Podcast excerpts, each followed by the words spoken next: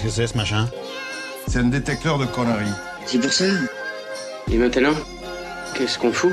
Mais dis-tu nos conneries Tu veux que je lui dise d'aller se faire enculer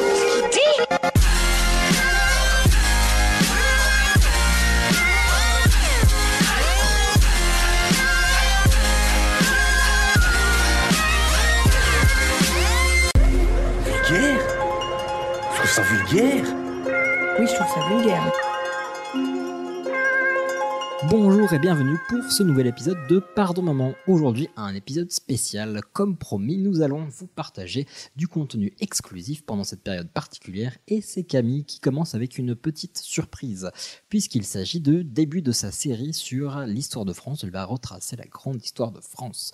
Euh, ça annonce pas mal de choses, hein, beaucoup de contenu et puis bah, pas mal de choses à débunker quand on va pouvoir le voir avec ce premier épisode.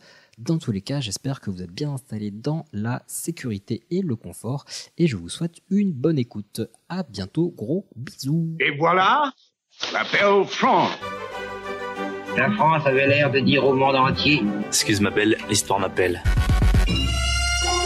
Salut à toi l'auditeur, en cette jolie petite période de confinement, euh, et ben moi j'ai pas la chance d'être sur Paris, enfin je sais pas si on peut parler de malchance en soi étant donné que je suis dans une très jolie maison et non pas en Franche-Comté, je vais en décevoir plus d'un, mais en Auvergne. Je fais des infidélités. Donc j'espère que tout se passe bien pour vous et j'ai décidé néanmoins de vous faire des petites piqûres de rappel en histoire, on va profiter euh, d'être enfermé chez nous pour euh, refaire toute l'histoire de France. Et j'ai décidé de commencer par le commencement, étant donné que je vais vous parler des Gaules. Alors pas les Gaules auxquels vous vous attendez, hein, le petit fond sonore euh, en témoigne, euh, on va totalement changer de, de sujet et on va partir sur les Gaules d'avant la conquête de Jules César. Je vous parle bien d'hommes portant des braies, des cheveux longs et des grosses épées. Alors, euh, il faut savoir qu'on dit les Gaules et pas la Gaule. Contrairement aux idées reçues, avec euh, Astérix et Obélix, on a tous tendance à dire la Gaule, mais non, non, il s'agit bien des Gaules, étant donné que des Gaules, il y en a plein. Et il n'y avait pas vraiment d'unité gauloise. Il y avait la Gaule cisalpine, euh, qui a été conquise par Rome au IIIe siècle avant notre ère, donc qui représente la, Gau- la Gaule cisalpine, ça représente le nord de l'Italie. Il y avait également la Gaule narbonnaise, elle aussi, euh, conquis par Rome, qui représente la plus le sud de la France. Et il y a les trois Gaules de la guerre des Gaules qui nous concernent, donc la guerre des Gaules avec Jules César. Donc les trois Gaules, c'est la Gaule celtique, la Gaule aquitaine et également la Belgique. Donc comment est-ce qu'ils vivent les Gaulois? Bon bah euh, là, j'aurais pas vraiment le temps de vous en, parler. Ceci dit, euh, si ça vous intéresse, n'hésitez pas à me faire signe. Je pourrais vous faire un sujet dédié aux Gaules, ça me fera, ça me fera tout à fait plaisir. Euh, mais donc du coup, les Gaulois, ils ont un mode de vie assez centré sur euh, leur tribu, en fait, euh, sur leur clan en quelque sorte, avec un chef. On ne sait pas vraiment s'ils échangeaient beaucoup entre tribus, en tout cas on pense vraiment qu'il n'y avait pas du tout d'unité, je vous le rappelle. Et la grande majorité des Gaules, les Romains appelaient ça la Gaule chevelue. Pourquoi? Parce que les Gaulois portent les cheveux longs, et à Rome, c'est un style vestimentaire qu'on ne valide pas. C'est le vrai monde dehors. Et le vrai monde, il va chez le coiffeur. Il faut également pas s'imaginer que les Gaulois étaient euh, reclus et entièrement hostiles à Rome. C'est vraiment pas le cas. On sait qu'il y a eu beaucoup d'échanges, en tout cas venant de certaines parties de la Gaule, avec Rome pour le commerce, donc c'est pas du tout deux peuples qui se méconnaissent. Néanmoins, les Gaulois, n'oublions pas, ils ont une culture et une religion qui leur est totalement propre. Voilà, mais ça, je vous le dis, je vous ferai un petit sujet là-dessus. Alors, la conquête de la Gaule par Jules César, ça se passe comment? La conquête des Gaules, pardon, vous voyez, purée comme quoi on a les habitudes qui tiennent dur. hein. Donc, Jules César, c'est un mec, moi je pense qu'on pourrait dire qu'il pèse carrément dans le game hein, euh, à Rome. Je suis chef de guerre, moi. Je suis pas là pour secouer les drapeaux, jouer de la trompette. Il est gouverneur euh, de la Gaule cisalpine.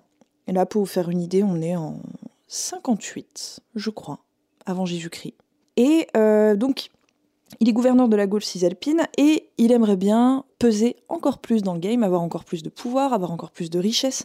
Et pour ça, il lui faut des grandes victoires, étant donné que à Rome, la prestance de quelqu'un, la confiance que le peuple va accorder à quelqu'un pour le diriger, c'est vraiment, euh, ça on l'a déjà dit plus d'une fois dans le podcast, c'est vraiment une bataille de zizi.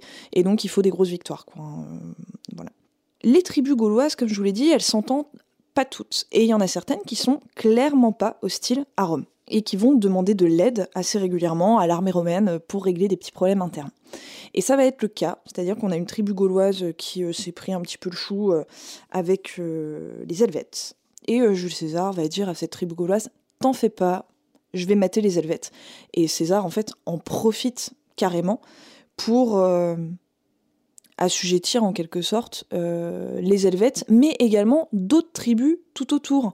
Et là, ça va commencer à pas plaire euh, à plein de tribus Gauloises qui vont décider de former une coalition et qui vont mettre à leur tête, en 53 si je ne m'abuse, un jeune guerrier qui pèse super lourd, lui, à, en Gaule, qui s'appelle Vercingétorix. Donc Vercingétorix, lui, c'est un ancien, en tout cas on pense, c'est probablement un ancien allié de Rome, c'est peut-être même un mec qui avait déjà combattu avec César sur les champs de bataille, mais pote avec César.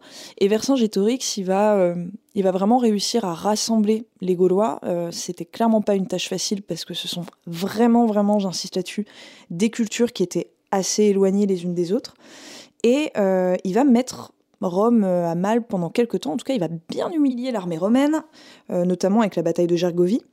Mais Jules César, bon, c'est quand même pas le dernier dans ce domaine-là. Il va réussir à reprendre le dessus et il va pousser Vercingétorix et son armée à se replier à Alésia. Euh, le siège d'Alésia dure très très longtemps, donc au bout d'un moment, Vercingétorix et ses mecs, ils ont un peu les crocs, ils vont finir par se rendre.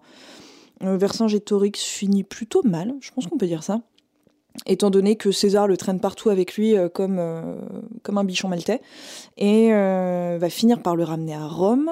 Il est emprisonné quelque temps à Rome, Vercingétorix, avant d'être traîné lors du triomphe de Jules César lorsqu'il va fêter un petit peu sa, sa victoire sur les Gaules, et, et il est étranglé dans sa cellule comme un pauvre petit loulou. Voilà.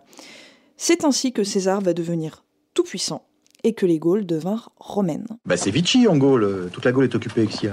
Et on se retrouve euh, pour euh, la suite de l'histoire de la France. Là, pour le coup, on arrivera enfin sur la France, parce que là, on n'y était pas tout à fait.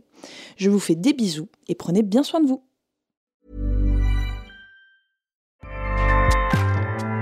ACAST powers the world's best podcasts. Here's a show that we recommend. This is Roundabout Season 2, and we're back to share more stories from the road and the memories made along the way. We're talking rest stops, if we're stopping to get gas. You will be timed. you will be for sure. Misguided plans. I grew up in the city, so I have like, you know, a healthy fear of real extreme darkness. this was like wilderness. A lot of laughs. Y'all weird, but you, yeah, you, you were different. Like you were real different, bro. I can't really put my finger on it. And so much more. Just goes to show that unexpected things sometimes are the best when it comes to a road trip. Roundabout Season 2, presented by Nissan, is live now with new episodes rolling out every Thursday. Listen and subscribe wherever you get your podcasts.